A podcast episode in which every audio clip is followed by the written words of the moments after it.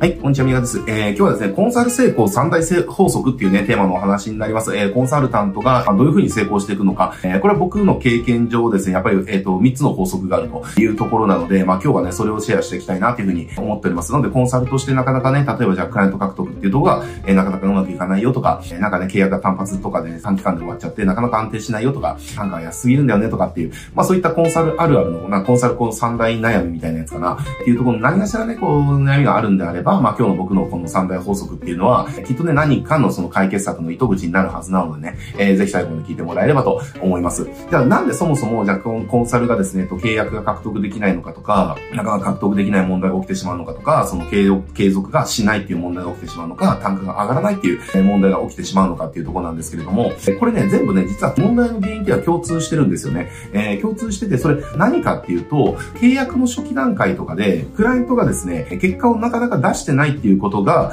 結構問題として、えっ、ー、と、あるわけですよ。えー、例えばじゃあ、えっ、ー、と、クライアントとじゃあ契約をしましたと。で、契約をしました。えー、で、じゃあ何かをやりましょうってなって、まあいろいろアドバイスしながらまあやっていくわけですよね。で、やっていく中で、えー、ここちょっとね、対比的に考えてほしいんですけれども、じゃあなかなか成果が出ないっていう状況の時、じゃあ成果が出ないっていう状況の時、じゃあ契約って、じゃあ続けますか続けませんかってなった時に、まあ続けませんよねっていう話なんですね。えー、じゃあ3ヶ月だけど全然成果出ないねっていう、じゃあこれコンサルに、じゃあ毎月これ、えー、じゃあ10万払ってるのって、じゃあ何なのかなみたいな風になって、うん、じゃあちょっと、なかなかちょっとね、成果出ないから、ちょっと今回これでね、終わりにさせて、みたいな感じで終わっちゃうと。えー、だから結局、成果が出れば、あの、契約って勝手に続くし、成果が出なければ契約切られる。これは別にコンサルとして当たり前のことことですよね。これ別にコンサルに限らずに何のサービスでもそうじゃないですか。まあ、これやったらこういった効果があるかなって思ってやってみたけど、なかなか効果が現れなかったら、それってやめるじゃないですか。っていうのと全く一緒ですよね。えー、じゃあなんかサプリ飲めばこうなるよ、みたいな、え感じで、じゃあそれ信じてやったけど、じゃあ3回飲み続けても変わんないってなったら、じゃあそれまたお金出して飲み続けるかって言ったら飲み続けないですよねっていう。でも何がしらの効果実感できたとしたら、それって続ける可能性って高いじゃないですか。だからこれってコンサルも全く一緒で、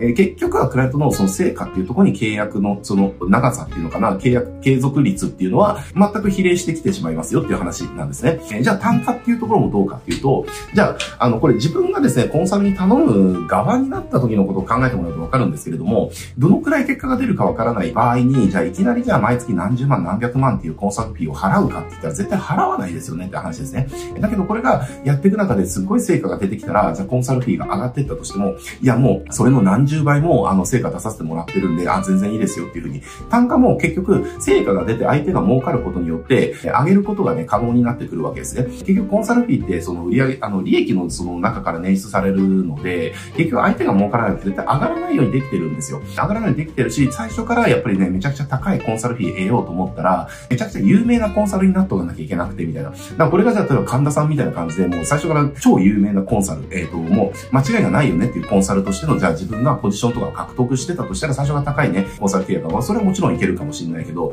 でもそうじゃない状態で、じゃあ自分毎月100万コンサル100万ですって言った時に、じゃあな、相手が納得してくれるかっていうね、えー、どうなるかわからないのに、いきなり100か、みたいなね、えー、ちょっと怖いなっていうふうに、まあなって当然ですよねっていう。だから、最初ってある程度相手が受け入れる価格から始めていかなきゃいけないっていうのは、まあ現実ありますよねって話。えー、で、そこからじゃあどうやってフィー上げていくかっていうのを、やっぱり結局相手がね、どれだけ成果儲かるかっていうところに比例してくるって話。で、クライアント獲得っていうところもそうで、えー、結局、相手に成果を出させる、これは成果が出る出ないっていうよりも、成果が、あの、出そうだなっていうイメージを与えることができるかどうかですよね。えー、結局コンサル契約するときって、やっぱその、面談みたいなするわけじゃないですか。セッションみたいなするわけじゃないですか。で、そのセッションする中で、えー、悩みとかね、課題とか聞いてって、えー、あ、だったらこういうことやってみたらどうですかっていうね、えー、まあ、そこに対して、えー、相手が、あ、それめちゃくちゃいいですねねっていう風になってから、やっぱりコンサル契約って発展してきますよねって話。で、そこで相手が、うんうんっていう風になってると、まあ、なんか良さそうなんだけど、ちょっと考えさせてね、みたいな感じで、えー、流されちゃうという感じで、だから結局はやっぱりその最初の段階で、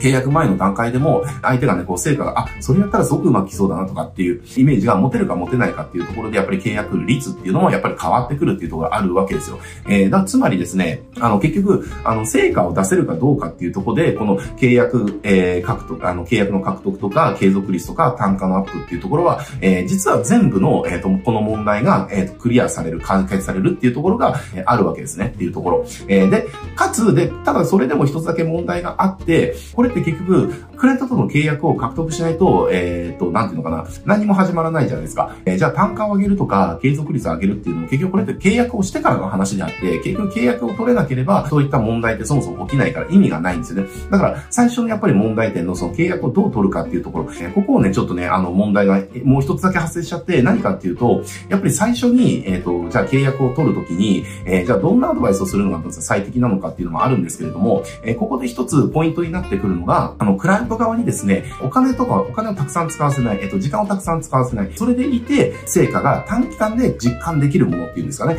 えこういったものっていうのを意図的に、その、クライアント、その契約のね、あの、前段階とか、契約した直後とか、そういった最初のフェーズですね。そういったフェーズは、えっ、と、今みたいなところを意図的に、えー、提案していくっていうこと。これをやってもらうとですね、契約の獲得だとか、その契約のその初期で切られるっていうことを防ぐことができるって話ですね。これなんでかっていうと、やっぱり契約最初した段階って、相手側からすると、その、まだ完全に安心はできてない状態じゃないですか。大丈夫かなっていう思いはやっぱあるわけですよね。その、大丈夫かなってある中で、えっ、ー、と、じゃあこれ毎月じゃあ何十万使ってください、何百万使ってください。これのために毎日何時間使ってくださいとかってなっちゃうと、えー、これ結果出るかどうかわかんないのに、で、しかもいつ出るかわかんないのに、え、そんな投資とか、えっ、と、できないよっていうね、っていうのはまあ人の心情というか、社長側の心情というかね、まあ気持ちになってくるわけです。だからそういった段階で、じゃあお金あんまかけずにね、やれるとか、時間あんまかけずにやれるとか、で、それでいて、じゃあ1週間ぐらいで最初の成果っていうところがこう、なんか得られるとかっていうものがあれば、あの、それって相手もやっぱ受け入れやすいですよね。って、やりやすいんですよ。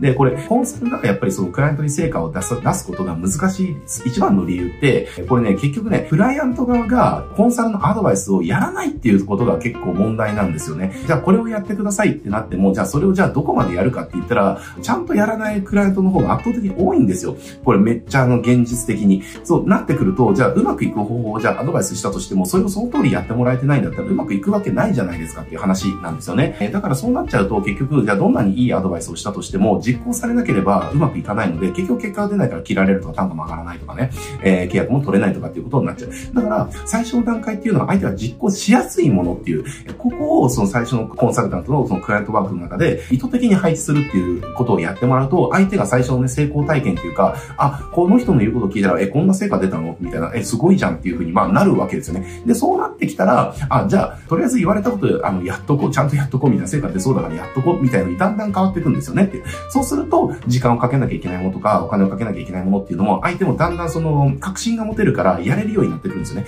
で、やれるようになってくると、成果がより出てくるからっていうところ。だからそういったサイクルを回すために最初に、えー、意図的に配置したいのが、やっぱりお金をあまり使わせずに、えー、やってもらうことができること。で、時間をあまり使ってもらわずにやってもらうことができること。で、かつ、短期間で成果が出やすいものですね。だから例えばですけど、えっ、ー、と、既存客向けのその、オパー売りの、えー、キャンペーンとか、まさにやりやすいですよねっていう。じゃあ、例えばリフォーム会社さんとかであれば、じゃあ、例えばトイレリフォームをね、えー、頼んでくれた人に対して、じゃあ、キッチン、えまあ、水回りのリフォームだから、キッチンとか、えっ、ー、と、じゃあ、お風呂とか、まあ、そういった別の水回りのリフォームを頼んでくれる可能性高いから、じゃあ、過去のね、トイレの、トイレリフォームを頼んでくれた人に対して、えー、キッチンとかお風呂の、じゃあ、リフォームのプランを、じゃあ、こういった、ちょっとお得な、あの、オファーつけて、ちょっと案内してみませんかみたいな。えー、で、そういったのであれば、例えばメール1本とかでもできるし、手紙1通とかでもできるし、こんなもんすぐ用意してすぐできますよね。で、しかもお金なんかほとんどかけずにできる。えー、し、これはやっぱり既存客に対して、えっと、お得な条件で売るっていう、やっぱ最高に売りやすい、結果が出やすいやり方だから、結果も出やすいみたいな。だとこんな感じのものをその